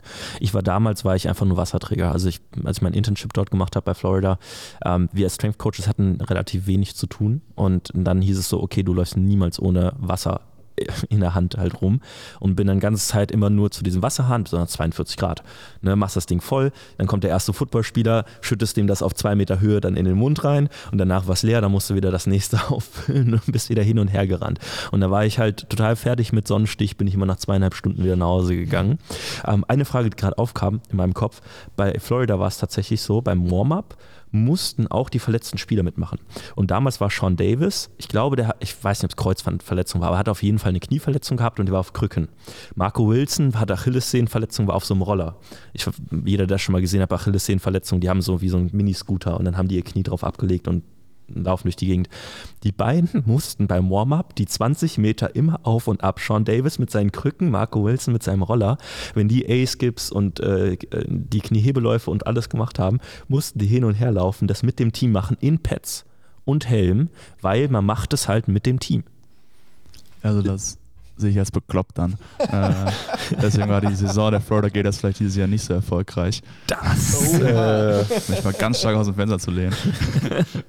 Aber, an dem Faktor lag es, ja. ähm, ja, ehrlich gesagt, nee, das ist bei uns nicht so, zum Glück. Aber Äh, für die Verletzten gibt es da extra Programm. Da, ja, das ist das sogenannte PIT, Hm. äh, heißt das bei uns. Das heißt, die ganze, der ganze Strength and Conditioning Co- Staff ist ja da. Der besteht aus einem Head Strength and Conditioning Coach ähm, plus äh, bei uns sind das drei Festangestellte ähm, ja, Assistant Coaches ähm, und dann haben wir immer noch so ein, zwei Interns. Dieses Mal war es jetzt nur einer. Ich glaube wegen Covid davor, als ich noch da war im März, äh, waren es zwei, drei, die unterstützen. Und die sind halt auch alle da. Das heißt, manche unterstützen bei Drills ähm, und zwei, drei davon äh, leiten diese Pit Station. Das heißt, dann haben die ein paar Kettlebells und ein paar äh, Bänder und äh, oder diese Seile. Ähm, Was für Seile. diese Seile, mit denen diese ganzen Crossfitter da schwingen und äh, Diese Battle Also- Ropes. schwere Seile. Ja. Ja, genau. Und dann, dann beschäftigen die da ein bisschen parallel zum Training. War bei uns aber genauso, aber bei 40 Grad. Nicht im Schatten. Das, also besonders auch diejenigen, die halt nicht stehen konnten, denen wurde halt so ein Stuhl hingestellt und die haben Ja, im ja, Sitzen diese Battle auch. Ropes Oh gemacht. das ist bei uns auch. Ich glaube, so. das ist so ein Ding, das machen die alle da. Ja, ja, man kann die ja doch dann nicht irgendwie die ganze Zeit zwei Stunden stehen lassen. Ja. Ja, auch irgendwie unverschämt. Äh, Irgendwie ja, schon. so, so pervers ist es bei uns in Notre Dame zum Glück nicht mit der Wärme. Es sind so humane. Ja, es sind eigentlich alle Saisons äh, in voller, voller, voller, voller Fülle. Im Sommer wird es heiß, aber im Winter wird es auch kalt und es ist ganz Ja. okay. Ja, jetzt hast du gerade schon SSC angesprochen. Ich glaube, das ist ja das, was auch nochmal die Hörer nochmal sehr interessiert. Wir hatten einen Head, drei Assistant, meintest du? Da hüpft manchmal so ein Intern halt letztendlich rum. Ähm, wie kann ich mir denn so ein Training vorstellen? Das ist jetzt auch egal, Off-Season, In-Season, nimm einfach eins. Wie sieht denn so ein Training vom Ablauf aus? Wann kommst du hin? Was musst du tun? Und so weiter. Also man kann erstmal nochmal dazu sagen, dass der äh, Head ähm, Strength and Conditioning Coach eigentlich wirklich der Head Coach ist für die erste Zeit des Jahres, wo nichts passiert. Und das ist, fand ich ganz interessant, dass das, und das flippt dann die Rolle. Äh, und dann nimmt halt der wahre Head Coach den Job wieder wahr. Ähm, und das heißt, in den ersten acht Wochen, wo wir da waren, hatte ich, habe ich den Head Coach, glaube ich, keinmal gesehen. Äh, da sind keine Meetings mit dem, nichts, äh, sondern man sieht nur den Strength and Conditioning Coach. Ähm, und der hat halt alles in der Hand. Ähm, ja, das Training prinzipiell sieht so aus, dass man äh, da hinkommt, dann hat man ähm, ja, normalerweise ist das, hat man einen Trainingspartner fürs Training, äh, mit dem man jede Station durchgeht. Ähm, dann mit dem Trainingspartner wird man in Stationen eingeteilt. Das heißt, äh, wenn man, das heißt, dann sind das irgendwie fünf Stationen. Ähm, und dann läuft man da erstmal hin. Bei jeder Station steht halt ein Coach. Der eine Coach ist dann verantwortlich für diese, was sind das, 10, 10, 14 Leute oder 10, 12 Leute bei der Station. Das heißt, man hat so ein Total von äh, irgendwie 50 Mann beim Training ähm, teilweise 40, je nachdem, wie die das aufteilen. Und das passt ja ungefähr mit unseren zwei oder teilweise drei Trainingsgruppen. Jetzt in der Corona-Zeit waren es wahrscheinlich eher drei. Ähm, ja, und normalerweise hat man dann so einen Partner und dann geht es halt los. Dann ist man halt an der ersten Station, dann macht die, machen alle das gleiche Warm-up, aber der, äh, also der Coach, der da mit einem ist, mit der Gruppe, leitet das dann an ähm, ja, ihr wollt bestimmt wissen, was das Warm-up ist, ne, wie ihr mich anguckt. Äh, Hau raus, Details. Ähm, ja, das Warm-up ist viel, viel Abs und Core, viel Sit-Ups. Ähm, aber so, bei uns war es sehr militärisch, würde ich fast sagen. Ja. Was ja, es ist auch so, so angehaucht. So 15 Sit-Ups, äh, Down, Up, One und dann zählen die alle. Also es ist, ist, schon auch so oder auf, ja. die, auf Whistle oder so. Ähm, ja, und dann so ein paar, ich weiß nicht, ein paar Cars oder sowas macht man da. Also ein paar, auch, auch ein paar paar so Mobilitätsübungen, weil der Moritz, der guckt schon ganz komisch. ähm, ja, so ein Kram äh, oder dann so ein bisschen Ausfallschritte. Ähm, aber ich fühle mich eigentlich auch eigentlich immer relativ bereit, weil man hat ja dann ja. noch die Warm-Up-Sätze mit, mit den Übungen und je nachdem, in welcher Gruppe man dann ist, fängt man halt, je nachdem, fängt man halt unterschiedlich mit den Sachen an. Das heißt, die eine Gruppe fängt irgendwie an der äh, Olympic Lift Station an. Jede Station geht dann ungefähr jetzt in der Off-Season so 10, 12 Minuten. Äh, dann kommen wir halt auf so ein Total von 50, um die 50 Minuten. Und in der, in der äh, beziehungsweise das ist in Season. In der Off-Season ist es dann irgendwie 15 Minuten pro Station, äh, um dann nochmal ein höheres Volumen fahren zu können. Ähm, ja, und dann ist jede Station halt anders und dann gibt es irgendwie eine Station bei den Squat Racks, eine Station bei den äh, Olympic Lift Plattformen, eine Station bei, den, bei der Leg Press oder halt bei den Rudermaschinen, äh, eine Station Nacken ist immer dabei. Ähm, und jetzt in der in Season hatten wir auch eine Station Arme. Äh, ich glaube, das war tatsächlich, weil das ein anderes Format hatte und die dann halt noch eine Station zur Beschäftigung brauchen. Normalerweise hast du dann auch sehr viel und dann gehst du halt, keine Ahnung, wenn du jetzt sagst, äh, hier Moritz und ich sind in einer Gruppe, dann äh, fängt er an zu squatten äh, und dann stelle ich das Rack erstmal fünf St äh, Stufen höher, äh, damit ich unter die Stange komme. Ja, und dann wechselt man das halt sich immer ab und dann geht man durch seine Sätze und geht danach äh, mit der ganzen Gruppe zur nächsten Station. Hm. So kann man sich das ungefähr vorstellen. Ja, bei uns war es ähnlich. Also wir hatten, äh, keine Ahnung, ich glaube 30 Leute waren da, vier Gruppen und äh, die wurden, äh, die haben dann zusammen trainiert, jede Gruppe für sich und man ist dann Station für Station weitergewandert. Grundlegend hatte man genug Equipment, um die Main-Lifts, also Kniebeugen, Bankdrücken oder die Oli-Lifts halt an der Station zu machen und der Rest, dieser Assistant-Kram, Bruder, Nacken, ähm, keine Ahnung, Kurzhandeldrücken oder so, das wurde halt alles äh, extra gemacht und das war dann variierend, je nachdem, wer wann an welche Station gegangen ist. Ähm, aber es war wahrscheinlich auch bei euch sehr laut. Ja, laut ist es immer. Also da läuft laut Musik ähm, von bis, je nachdem, welcher Coach das da die Mucke anmacht. Hast du, hast du schon mal Einfluss nehmen können für gute äh, nee, deutsche Musik? Nee, da habe ich noch nicht, aber es lief mal Rammstein. Ähm, also das ist irgendwie doch dann manchmal so ein Trend in Amerika. Äh, da hat mich jeder angeguckt und gedacht, ich könnte ihm jetzt während des Lifts erklären, was der Typ da ins Mikrofon schreit. Ähm ja, und sonst, ähm, ja, sonst ist es laut und es gibt äh, nochmal viele Supersätze immer. Also man hat immer zwischen jeder Station, jetzt war es noch mehr so, sonst hast du halt die Zeit, während dein Partner trainiert, äh, irgendwie runterzukommen, aber sonst hast du, jetzt hatten wir immer einen Supersatz. Dann, keine Ahnung, ersten Satz Squat, dann dazwischen irgendwie, was weiß ich, ähm, äh, Adduktor oder irgendwie sowas, dann zweiter Satz und dann äh, geht das halt immer so weiter. Sehr viel Supersatz, sehr wenig Ruhe. Ähm, Und auch sehr wenig Rest zwischen den Sätzen. Also für Moritz wäre es wahrscheinlich der Horror. Ähm, Richtig. Ja, aber man muss halt die Zeit effizient nutzen. Ja. Ne? Das ist halt die, die Schwierigkeit, Ja. was das Ganze betrifft. Ja, nee, sehr interessanter Einblick ähm, in das Ganze. Wir wollen natürlich nicht zu tief ins Detail gehen und die ganzen Geheimnisse von Notre Dame rauspressen ähm, und ausplaudern. Ja, ähm, Thema Geheimnisse. Wir haben schon mal gesagt, naja, Alex, was ist dir denn so Lustiges in diesem Jahr passiert, was du unbedingt unseren Hörern, Hörern vielleicht erzählen möchtest? Was mir Lustiges passiert ist. Also, ähm, in welchem, in welchem Kontext denn? Du darfst dir Das jeden darfst du selbst entscheiden. Also mir macht es mir schwer, ne? Ähm, Also vielleicht bleiben wir noch mal ganz kurz beim Training. Ich weiß nicht, ob du das erzählen möchtest, aber als, ganz am Anfang, als du rübergegangen bist, als so die ersten Trainingseinheiten waren, wie waren denn die ersten Trainingseinheiten für dich und vielleicht für deine Teamkollegen? ja, es geht ja im Januar los und das heißt, es ist ja nach der Saison. Das heißt, die ganzen Jungs, die gespielt haben, haben dann vielleicht ein, zwei, drei Wochen, wenn es gut kommt, wenn es hochkommt, äh, die die irgendwie von der anstrengenden Saison, die sich irgendwie über fast vier, fünf Monate gezogen hat, zu erholen. Das heißt, viele trainieren dann nicht so viel oder äh, sind dann immer noch ein bisschen angeschlagen. Äh, das heißt, die ersten Wochen waren tatsächlich für mich entspannter, als ich gedacht habe, ähm, weil es halt auch so eine Introphase war. Äh, man hatte neue Athleten dabei, die das System noch nicht so kennen. Das heißt, es ging erstmal relativ sanft los, ähm, hat dann aber irgendwann ordentlich Schwung aufgenommen. Ähm, aber ich meine, im Endeffekt war das für mich auf dem Feld und im Gym die Erfahrung so, es ist halt immer noch stumpfes Trumpf und das sind immer noch die Basic-Sachen, die man da macht. Ist auch keine Hexerei. Am Ende äh, pumpst du halt auch, bis dir, bis dir jeder Muskel brennt. Das ist hier auch nicht anders. Ähm, ist halt da in einer Stunde. Äh, aber da gewöhnst du dich dran und, und Football ist halt auch Football, 11 gegen 11. Ähm, also das war so die Erfahrung, die ich hatte. Was neu war für mich, waren Theme Lifts. Das war grausam. Also das sind Motto, Motto-Lifts, Motto-Einheiten. Äh, davon gibt es so fünf, sechs über, über den Laufe der Offseason. Ja, und die sind pervers. Also das sind eigentlich, prinzipiell ist es so, dass freitags ja Unterkörper ist. Danach hat man zwei Tage frei. Das heißt, freitags ist eine ultimative Zerstörung. Das ist schon so Mental Edge mäßig. Das ist ja den Jungs ganz wichtig, dass man mental auch sich vorbereitet und da der toughste in der ganzen Liga sein wird. Das heißt, dann gibt es irgendwie freitags schon so, so perverse Sachen. Also wir haben Dienstag haben wir immer gesquattet und Freitag war dann so Beinpresse. Ähm, aber dann haben die schönere Beinpressen als hier die von Hammer Strength, sondern diese Ähm, sind das diese, also bei uns haben sie Hip Press genannt, Ja. wo du das Board wegdrückst von Genau. dir, so, so, so einen Genau leichten das. Schräge. Ja, Hip Press und Leg Press gibt es zwei verschiedene bei uns, ein bisschen verschiedene Winkel.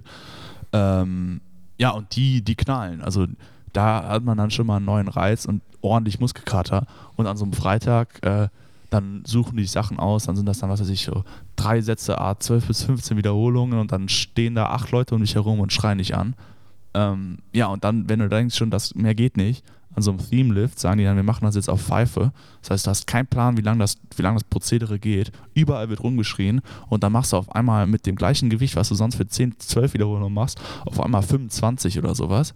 Also da merkst du, und das ist halt auch das Ziel, da merkst du ja, du bist halt doch stärker, wenn du willst. Und vor allem, wenn alle dich anschreien und du halt irgendwie ähm, so da, da für deine für deine Brotherhood das machst und die dir halt anschreien, ey, wenn du das jetzt nicht packst, so, wie kann ich dir vertrauen, wie kann ich wissen, also dann, also wenn du jetzt so, so individuell da dran gehst, dann sagst du halt so, ja, nee, du, ich schaff das jetzt nicht mehr, ich höre jetzt mal auf. Das, das reicht schon so. Genau, das reicht schon so. Wenn du dann auf einmal acht Leute um dich herum hast und dir schreien, die anschreien, zeig aus, was du gemacht bist, was wäre das, wir sind auf deinen Schultern, kannst du uns tragen oder, oder, oder, oder brichst du unter uns zusammen? Ja, dann denkst du ja, ja, okay, ein paar Raps gehen noch. also, Das war auch bei uns, freitags war die Development Group. Das waren die Jungs, also die Non-Travel, die Jungs, die nicht beim Spieltag entweder mitgereist sind oder halt einfach nicht gespielt haben. Äh, oftmals halt die Walk-Ons, also die Jungs auch, die kein Stipendium haben oder halt ähm, in den unteren Klassen waren. Und die mussten am Ende auch immer diese Hip Press machen. 20 Wiederholungen mit einem Gewicht, was du wahrscheinlich fünf, sechs Mal bewegen konntest. Da standen aber sechs Leute dabei, die dann mitgedrückt haben. Und dann wirklich nach dem zehnten haben die schon fast geheult. Die haben geschrien. Und ja, da mussten die halt noch zehn machen und das ist meistens nie gut geendet. Also, da, also ich weiß nicht, ob ich das wirklich für gut befinden muss aus sportwissenschaftlicher Sicht, aber äh, es hat das auf jeden Fall was aus den Jungs gemacht und ähm, ich sagte, in der zweiten, dritten, vierten Woche wollten die auch nicht mehr aufgeben, weil wenn du da aufgibst, das kommt nicht cool. Ja, also da muss ich sagen, das ist eigentlich so, die, die pushen dich halt bis zum Ende, wenn halt, wenn es halt nicht packst und die merken, das halt nicht gepackt, kriegst du halt trotzdem den Support. Ähm, aber dafür, wenn du es packst, dann ist es halt sehr geil. Ähm, ja. ja. und dann die Theme Lifts, das sind dann halt irgendwie einmal Protect the House, dann laufen wir jede, jede, ähm, jede Stufe im Stadion rum äh, bei 40 Grad. Also all so ein Kram haben wir immer. Ähm, ja, ja das, das waren so persönlich meine Highlights in der Offseason auf jeden Fall, äh, was neu war für mich. Da steht dann irgendein, irgendein, unter irgendeinem Motto ähm, ja. und dann geht's zur Sache um ja. 6 Uhr morgens. Ja, aber vor Protect the House hattest du ganz schön Angst gehabt damals. Das ja. haben die so, so legendär angekündigt, ne? Vor allem, das war das letzte Theme-Lift des, des Jahres. Da kannst du natürlich schon mal was erwarten. Und da war das auch nach der Zeit, wo ich hier in Deutschland war. Das heißt, da wusste ich auch nicht, ob ich jetzt komplett im Shape bin, wie alle anderen Jungs, die darauf schon vorbereitet waren. Äh, war dann aber viel besser, als ich erwartet habe. Ähm, ja, weil die dicken Jungs, also die Line, musste zum Glück nicht jede Stufe laufen. Weil in so einem 80.000 Leute Stadion bist du damit schon ganz gut beschäftigt. Vor allem mit prallender ja. Hitze. Ja, optimal, ne? Sowas mal zu machen als äh, etwas schwererer, dickerer, stärkerer Mensch. Das zieht dann schon ordentlich, ja. Wir haben nur die unteren Ränge gemacht. auch gereicht. Ja, wenn man dünner Liner ist, das ist schon von Vorteil, ne? Genau. Und du warst natürlich auch gut vorbereitet. Ich war natürlich das, auch gut vorbereitet. Ja. Ich den Kevin und Develop Athletes. Wenn man, wenn man jetzt mal bei der Vorbereitung schon ist, ähm, also ich bin tatsächlich auch neulich irgendwie angesprochen worden, äh, so von wegen, äh, man hätte gedacht, dass du aus Köln bist und warum du nicht bei Köln gespielt hast.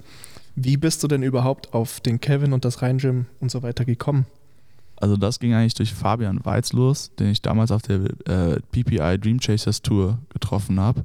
Äh, der hat damals sich auch, mit, äh, also während ich mit ihm war, äh, seinen Offer von der Buffalo University geholt äh, und spielt da ja jetzt ähm, als Linebacker, ähm, also so eine Reihe hinter mir in der Defense sozusagen. Ähm, und so kam ich auf, auf Kevin zu sprechen ähm, und aufs Rhein-Gym, von dem ich auch vorher nie gehört hatte hatte. Ja, und man munkelt, dass man so immer, dass ich hier wohne, weil ich ab und zu irgendwie äh, ach, den Sagen nach irgendwie vier, fünf Stunden im Gym war. Vier, fünf Stunden? Bist ach. du sicher, dass das nicht ein bisschen mehr war? Nee, das war, ich glaube, das war, das war teilweise 45 Minuten. Ja, äh, eher ein bisschen maxi kürzer. Maximal, ne? ja, maximal. Eher ein bisschen kürzer. Ja. Eher zwei als acht Stunden, ne? Ja.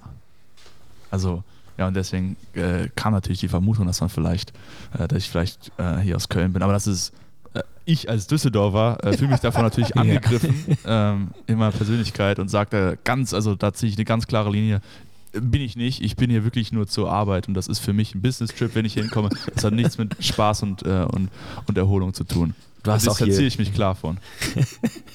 Schön, dass du das nochmal für die Düsseldorfer klargestellt hast, ja. äh, was das betrifft. Aber ich fand es ja verrückt, allein schon, dass ein, ich meine, als wir begonnen haben, war äh, August, ich war in Florida noch bis Dezember.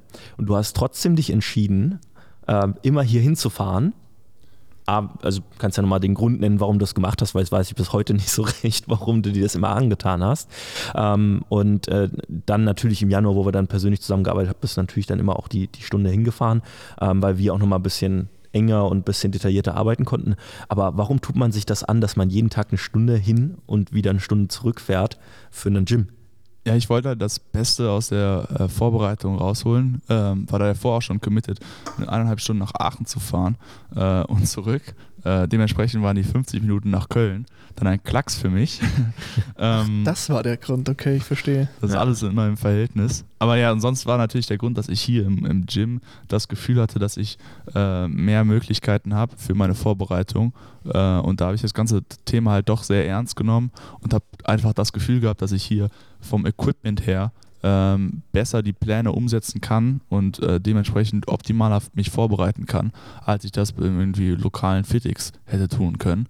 Ähm, ja, und das war für mich dann schon Grund genug, die Fahrt auf mich zu nehmen. Und dann später, als du dann wieder zurück warst, natürlich fürs Athletiktraining und One-on-One-Coaching ist natürlich was anderes, als das immer über Video zu machen im Nachhinein. Ja, ich, ich finde es verrückt, wie viele Stunden wir eigentlich in dem Jahr 2019 miteinander verbracht haben. Also, wir haben es ja, ja, fünfmal die Woche ja, mindestens gesehen. Mindestens. Ja. Das war eine Menge. Auch die Jungs hier. Und das ist auch nochmal ein Grund, warum ich ja. ins Rheinland kam, weil die Jungs hier, äh, die Mädels hier ordentlich Ahnung haben. Das heißt, ich hatte ja damals, habe ich kam ich, habe ich angefangen, richtig äh, ordentlich zu trainieren. Und dann äh, hatte man äh, hier Leute, die sich mit Olympic Lifts auskennen, die man zur Unterstützung nehmen konnte. Das heißt, man hatte viel Knowledge aus verschiedenen Spezialgebieten, hier Powerlifting mit Moritz, mit dem Squat, da haben wir auch dran gearbeitet. Also da konnte man sich das gut zusammenziehen aus den äh, ja, verschiedenen Ecken. Genau, das wollte ich auch nochmal sagen. Das Umfeld hier hat dir unfassbar viel gebracht. Ähm, natürlich auch für mich war es ein Riesenvorteil, so Leute wie Moritz oder Lars da zu haben, ähm, die dir nochmal technisch auch nochmal auf ein neues Level verholfen haben, weil das uns natürlich auch Riesenvorteile für deine Entwicklung, für deinen Progress gebracht haben. Und ähm, ja, die Entwicklung war echt für mich beeindruckend. Ich meine, warst das ich meine, mit Fabi habe ich auch ein Jahr zusammengearbeitet fast, aber du warst so das erste richtige Projekt, mit dem ich so Tag ein, Tag aus eigentlich Kontakt hatte und äh, gearbeitet habe. Wie, wie war das denn für dich, quasi nichts anderes zu machen, außer schlafen, essen und trainieren? Ja, so, äh, das ist eine gute Frage. Das war eigentlich eine, das war eine gute Zeit. Auf War jeden schon Fall. okay, glaube ich. Ja. Es gibt Mit. Schokomilch äh, war das schon okay und akzeptabel. Ähm, ja, ich habe die Zeit eigentlich genossen, weil ich habe diesen Prozess genossen und ich glaube, das muss man auch, wenn man auf so einem äh, Level spielen will oder performen will äh, und auch irgendwelche Ziele hat langfristig, muss man sich mit diesem Prozess abfinden. Äh, und mir hat das halt viel Spaß gemacht, auch äh, diesen Prozess kennenzulernen und mich da auch selber weiter zu, zu bilden und da vieles mitzubekommen, bevor ich vorher keine Ahnung hatte. Ähm, und dann halt an mir selber das zu testen, ist halt interessant. Und das, ja, ich war natürlich geleitet von dem Ziel und motiviert von dem Ziel. Ähm, und das hat, hat ja rückblickend ganz gut funktioniert, äh, da irgendwie eine konstante Motivation zu haben, äh, jeden Tag neu irgendwie ans Limit zu gehen ähm, und das Optimale für die Vorbereitung zu tun. Kannst du deinen schönsten Moment im Rhein-Gym beschreiben? Also ich mm, weiß jetzt nicht, auf welchen du jetzt kommen würdest, aber gibst so einen Moment, wo du sagen würdest, so okay, das war so der beste Moment in der gesamten Vorbereitung, den ich hatte? Das ist schwer zu sagen. Also ich hatte viele, viele gute Momente, ähm, oft nachdem die Workouts zu Ende waren.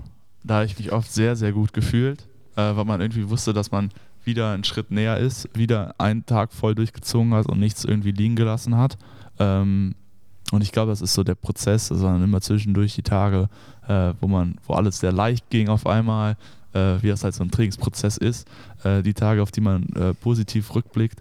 Ähm, aber auch rückblickend die Tage, die richtig beschissen waren, wo man trotzdem durchgezogen hat, die man nicht bereut bis heute äh, oder für die man dankbar ist und wo man auch irgendwie so eine mentale Toughness mitgenommen hat. Ich glaube aber ein Moment war Ja. die Kati, als sie mich damals gefragt hat, ich hatte ja, da habe ich damals für noch fürs Abitur, glaube ich, vorbereitet ähm, und kam relativ oft sehr spät abends hierhin. Und dann hat die Kati mich gefragt, die kannte mich noch nicht und meinte, wofür trainierst du eigentlich? Weil ich immer der einzige Dude war, der irgendwie von 8 bis 10 Uhr komplett alleine hier durch die Halle marschiert ist, mit irgendwelchen kranken Trainingsplänen, die vier Stunden gedauert haben. Und da hat sie mich gefragt, was, also ich habe dich jetzt schon öfter gesehen und was machst du hier eigentlich?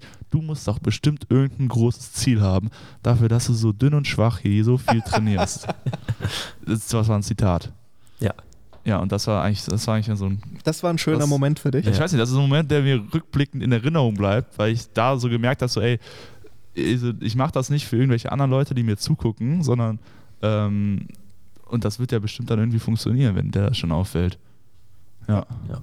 Nee, sehr cool. Ich denke auch. Du hast, du hast gerade über einen dankbaren Moment äh, gesprochen. Da kann ich mich an eine Story erinnern, das war der Hammer. Wir haben, ich habe dich aufs Assault-Bike gestellt. Ja, da habe ich, Ich, auch gerade ich schon wollte mal schon was in gedacht. die Richtung fragen. Also, Genau. Was war, was war der schönste, also in Schlimmsten Anführungsstrichen? Moment, das hättest du mich fragen müssen. Da hätte ich direkt zehn Stories fertig gehabt. Nee, du, du, musst, du musst dich für eins entscheiden. Was war das Schlimmste, was Kevin gemacht Assault hat? Bike. nee, also das Schlimmste, was Kevin jemals getan hat, war, die beschissenen Beine abzuschnüren. Er hat und uns, alles, was damit zu tun hatte. Ob das diese vier Sätze Beinpress, aber auch das war nicht so schlimm. Das Schlimmste war Dieser meine Supersatz. Strafe mit abgeschnürt, mit diesem, ich weiß nicht, wie man das nennt, aber den abgeschnürten Bein auf das verkackte Assaultbike zu steigen, weil ich am Tag davor verschlafen habe. Und seitdem werde ich nie wieder in meinem gesamten Leben verschlafen. ja, aber muss es, das war halt die Strafe zu der Zeit und ich muss sagen, danach hat sich deine Disziplin außerordentlich verbessert. Ja, das will ich jetzt auch sagen. Ja, es war ja auch okay. Also es war ja immer, es war ja immer jetzt für die Zuhörer da draußen, das ist nicht, es war jetzt nicht so bekloppt. Ich wurde hier nicht, zu nichts gezwungen, sondern Ja. ich hatte auch immer Bock, mich an irgendwelche Limits zu pushen. Ja, und die scheiß Seile hochzuklettern, das habe ich auch beschissen gefunden. Aber man muss sagen, worauf ich eigentlich hinaus wollte mit dem Assault Bike, war ja damals die Situation, du hast ja, also die ging es nicht ganz so gut danach, ähm, nach dem Assault Bike und warst danach erstmal so ein bisschen fertig. Und am nächsten Tag kamst du ins Gym rein und hast mir gesagt, Kevin, das war gestern wie eine Erlösung für mich. Ja. Ich, ich, diesen Satz kam ich allein schon nicht klar, weil du meinst, ich sehe das Training jetzt mit komplett anderen Augen. Ja. Und ich war einfach so perplex, dass du solche Sachen nach so einer Quälerei aus dir rausgepresst Aber hast. das war wahrscheinlich genau das Ding, weil ich nach solchen Aktionen, vor allem Conditioning-mäßig, erfahren, ha- gehab, äh, erfahren habe, dass es im Endeffekt nicht so schlimm ist und man nicht stirbt und man pusht sich vielleicht ans Limit, aber man stirbt halt nie. Und das ist so eine Erfahrung, die ich auch in, ins College dann mitgenommen habe, um zu wissen, dass ich ja doch stärker bin, als man mental vielleicht immer denkt äh, und auch äh, sich ohne Probleme ans Limit pushen kann, ohne da äh, ja, ohne dass die schlimmsten Erwartungen da wahr werden. Ich, kann- ich kann mich noch erinnern, er saß mal mit äh, Sascha vier Stunden, obwohl, ich glaube, morgens haben wir trainiert und dann bin ich abends mal wiedergekommen und dann saßen die immer noch seit vier Stunden und haben über Vera Birkenbiel, die Welt und Psychologie und drum und dran gesprochen. Das war wirklich auch einer meiner absoluten Favorite-Momente, weil der Alex, der saß da wirklich so auf seinem Stühlchen und hat, hat wie so ein Dreijähriger, der einem Polizisten bei der Arbeit zuschaut zuguckt, der einem alles von der Welt erzählt und war absolut begeistert und absolut fasziniert von Saschas Weisheit. Klingt war aber nach einem ein- normalen Nachmittag im Rheingym. Ja, Da war ich auch ein wissgebi- wissgebierdiger, wissbegieriger. wissge ich kann das, also das schaffe ich gerade nicht, aber ihr habt die Message verstanden, äh, junger Mann. Und da hatte ich halt hier sehr viele, sehr viele Quellen, die mir sehr viel Interessantes beibringen konnten. Und ich hatte sehr, sehr viele interessante Gespräche hier im Rhein-Gym Ja. durch Sportler und äh, Spezialisten aus verschiedenen Gebieten. Was war denn eine extrem wichtige Sache oder ein Begriff, den du hier gelernt hast in deiner Zeit? Der Homo economicus. Das kann man da Und das Geile ist, An die Zuhörer, wenn ihr nicht die Definition wisst, dann schaut es mal nach. Äh, ja, er kann es dem in- und auswendig hoch und runter Da habe ich erfahren, dass Paul so wie Lehrer ist.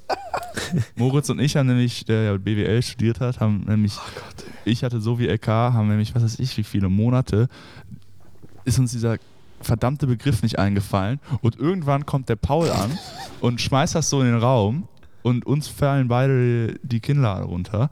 Ähm, ja, und seitdem muss ich das jedes Mal auch sagen, wenn ich den, den Paul treffe.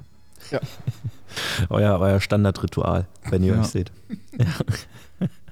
ja, auf jeden Fall sehr viele schöne Momente, die wir über die Zeit gesammelt haben. Ja, wenn ich drüber nachdenke, werden, fallen mir da auch immer mehr ein. Ich hatte sehr, sehr viele schöne Momente hier im Rhein-Gym. Das, das muss man schon sagen über die Zeit. Sehr viele Ja. interessante Gespräche und ich habe sehr, sehr viel gelernt auch. Ich glaube, äh, das hat mich sehr, also die Zusammenarbeit mit dir, Kevin, hat mich auch da sehr mental äh, und physisch sehr, sehr gut vorbereitet für das, was auf mich zugekommen ist und immer noch auf mich zukommt. Ich, ich war froh äh, zu der Zeit, dass ich die Erfahrung gemacht habe, dass ich drüben war, dass wir regelmäßig darüber reden konnten, was deine Erwartungen dafür sein sollten und worauf du dich einstellen kannst, wenn du erstmal drüben bist.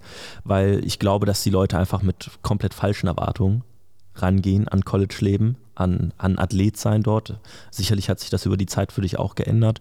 Ähm, aber mir hat das auf jeden Fall nochmal äh, unfassbar geholfen, mit dir da äh, intensiv drüber zu sprechen. Und das, ich, ich hoffe und denke, dass sich das auch ganz gut vorbereitet hat auf deine Aufgaben, die dann auf dich getroffen sind.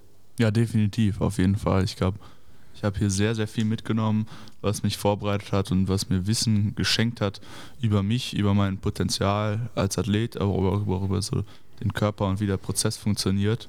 Und ich bin so ein Typ, ich, wenn ich weiß, was passiert, dann mache ich das irgendwie lieber, als wenn ich keine Ahnung habe. Und jetzt in rückblickend war das ein Segen, ein bisschen zu wissen, was abgeht und wofür man die Qual auch macht und was für Outputs man damit erreichen kann. Ähm, ja. Ja.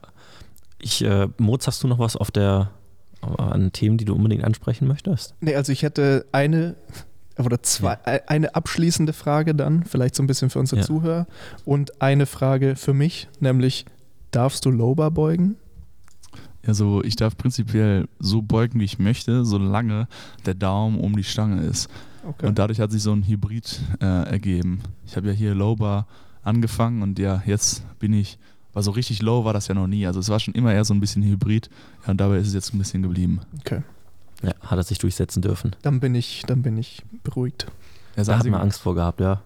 Ja, also da bin ich auch dankbar für. Das einzige Beschissen ist, dass wir bei den Cleans meistens das, die Stange wieder fangen müssen. Das, das ist so die eine Sache, die mich wirklich ordentlich nervt da. Aber sonst ist das auch okay. Ja, aber so halt schwerer wird, 120 dann von der Schulter werfen und wieder in der Hüfte fangen, ist halt nicht, nicht angenehm. Ne? Nee, aber wenn es schwerer wird, dann kann man das auch fallen lassen. Aber das ist halt auch wieder so eine mentale Sache. Das, Ja. das Ziel nicht aus der Hand lassen oder sowas. Oh Gott. Ja. Mein Gott. Ja, ich hätte ansonsten auch nochmal, du hast ja auch nochmal eine abschließende Frage. Ansonsten, äh, möchtest du die erstmal stellen? Stell mal deine, stell mal deine. Meine, meine Frage wäre gewesen, weil das sicherlich ja auch wieder ein paar junge Hörer hören, die vielleicht mit ähnlichen Ambitionen rangehen, egal ob es Football ist oder ob sie aus anderen Sportarten sind. Aber für jemanden, der in den College-Sport möchte, was wären da so deine, deine ein, zwei Tipps oder ein, zwei Ratschläge, den du als älteres Alex-Ich, deinem jüngeren Alex-Ich zurückgeben würdest oder an die Hand geben würdest? Also so rückblickend würde ich es persönlich wahrscheinlich genauso nochmal tun. Ich bereue, glaube ich, nichts auf dem Weg, den ich gegangen bin. Ähm, aber ja, für jemanden, der mich vielleicht jetzt nicht so kennt und die Jahre Zusammenarbeit oder die Jahre Arbeit, die dahinter stecken, kennt, ähm, würde ich sagen, was mich auf jeden Fall oder was mich primär dazu gebracht hat, wo ich heute bin, war äh, Konstanz, also konstante, konstante Arbeit. Ähm, und weil das braucht halt lange von dünn und schwach äh, zu groß und schwach äh, kommt man nicht ohne konstante Arbeit. Ähm, ja, also das ist, glaube ich, so rückblickend so ein Ding. Ich hatte halt, ich hatte halt Bock auf Football, hatte gar nicht das Ziel College, ich wusste gar nicht, was da abgeht, sondern ich hatte eigentlich das Ziel, bei den Typhoons so ordentlich zu spielen und irgendwie ein, ein Teil der Mannschaft zu sein. Ähm, und dadurch kam so ein bisschen peu à peu das eine zum anderen. Mein Why, also mein Warum, war halt irgendwie immer einfach größer und stärker zu werden und so ein bisschen auszureizen, was ich so, wie weit ich mich so entwickeln kann. Also so rückblickend würde ich halt sagen, ähm, für die Jungs da draußen, die, die Bock haben auf sowas, äh, es, es fangt früh an äh, und setzt eure Ziele klar, äh, damit ihr dafür äh, ordentlich arbeiten könnt äh, in einer bestimmten Dosierung ähm, und ja, und genießt den Prozess und nehmt alles mit drumherum, was geht. Äh, weil ich meine, man weiß am Ende nie, ob es klappt. Ähm, dementsprechend halt auch akademisch ist auch wichtig. Da bin ich auch froh, dass ich da nichts auf der Strecke gelassen habe. Ähm, ja, und einfach so einen runden Kurs fahren äh, und überall das Beste rausholen, ist, glaube ich, für alles, was man da im Leben erreichen will, ein, ein, guter, ein guter Weg. Ja, ich denke, das, was dich auch wirklich ausgezeichnet hat, ist, dass du jeden Tag oder quasi jeden Tag hier warst und mit demselben Effort reingegangen bist. Es war Ja. halt einfach nur eine tägliche Challenge. Du hast zwar auch irgendwo an das langfristige Ziel gedacht, aber du musst einfach Ja. nur den heutigen Tag meistern und dann geht es halt morgen weiter. So, und das ist das, fand ich, was dich am meisten ausgezeichnet hat, dass du da gar nicht ja, einmal A zwischen den Tagen unterschieden hast, immer 100% Vollgas gegeben hast und ähm, ja, dich äh, auf jedes Ziel vollkommen fokussiert hast und einfach dem, dem Prozess und dem Verlauf, was wir hatten, äh, vertraut hast. Ja, ja, würde ich da 100% zustimmen. Ja. Moritz, du hast eine Abschlussfrage. Das war selbstverständlich auch meine Frage. Nein. Oh Mann. Ja gut. Äh, Alex, hast du eine Abschlussfrage an uns? Abschlussfrage an euch. Ich habe nur abschließend zu sagen, dass ich natürlich mich bedanke, hier zu sein. Ich bedanke mich für die Zusammenarbeit der letzten Jahre mit dir, Kevin. Das war eine sehr erfolgreiche Zeit. Natürlich das ganze Rhein-Gym-Team, äh, die mich da immer unterstützt haben. Äh, ja, Brandon Collier, der mich auch ordentlich unterstützt hat, mit dem ich überhaupt drüber gekommen bin. Ähm, ja, und sonst, ich meine, ich mein, was ich ganz cool finde, ist an dem Beispiel oder an dem Fabi Beispiel von Fabian Weiz, wir haben ja, ich bin ja nicht einer der einzigen deutschen äh, College-Football-Spieler, die es drüben gibt. Mark Petri äh, bei Syracuse, also da kann ich jetzt stundenlang zählen. Die Jungs bei Virginia äh, mit Luke und Karim äh, von Paderborn, also da gibt es jede Menge Jungs, äh, die drüben sind. Und ich glaube, was cool ist, ist, dass, dass wir zeigen oder dass ich gezeigt habe, dass es möglich ist, dieser, diesen Traum zu leben und diesen Traum auch äh, Realität zu machen, äh, ja, Realität werden zu lassen. Ähm, und ich glaube, das ist so eine große, große Voraussetzung, um einen Traum oder ein Ziel langfristig im Leben zu erreichen, ob das im Football ist oder akademisch oder in, in was für einem Kontext auch, äh, zu wissen, äh, an den Traum zu glauben und daran hart zu arbeiten und dann wird das äh, früher oder später wahr. Und das Wichtigste dabei ist dann Durchhaltevermögen äh, und da besessen davon zu sein und halt einen Weg zu finden. Und ich glaube, das ist sowas, was ich auf jeden Fall rückblickend gelernt habe, was mir, egal wohin meine Reise geht in der Zukunft, äh, ja, helfen wird, weil ich das, das Prinzip irgendwie so ein bisschen verstanden habe, dass man Glaube und Durchhaltevermögen und dann ist das eigentlich, dann ist nicht so möglich. Das war ein wunderschönes Ende, würde ich sagen. Das wollte ich auch gerade sagen. Das hat mich sehr berührt. Vielen Dank. Ja. Das habe ich tagelang einstudiert. Das glaube ich sogar. Ja, sofort. Ja, dann, äh, Moritz, sind wir jetzt soweit am Ende angelangt. so ist es. Und ähm, ja, normalerweise machst du die Schlussworte, deswegen let's go. Einzige Schlussworte sind natürlich wie jedes Mal, wenn euch die Folge gefallen hat, teilt uns das gerne mit. Teilt die Story, ich sag's jedes Mal falsch, teilt die Story in, in eurer Folge. Teilt die Folge in eurer Story.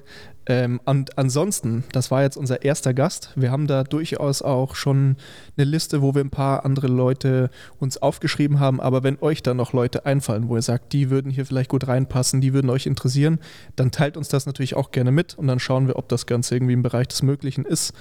Und ja, das war es eigentlich von meiner Seite. Ja, von meiner auch. Vielen, vielen Dank, dass ihr dabei seid. Dass ihr so zahlreich immer noch dabei seid bei jeder einzelnen Folge. Ähm, sind wir immer noch sehr, sehr begeistert und sehr, sehr überrascht drüber. Freuen uns da sehr. Und ähm, ja, dann hören wir uns eigentlich nächste Woche wieder, nächsten Samstag. Würde ich auch sagen. Und äh, ja, vielen Dank, Alex, Ja, vielen Dank an euch. Ich freue mich auf die nächste Folge. die du hörst. Sehr gut. Wunderbar. Und äh, damit einen schönen Tag und macht's gut.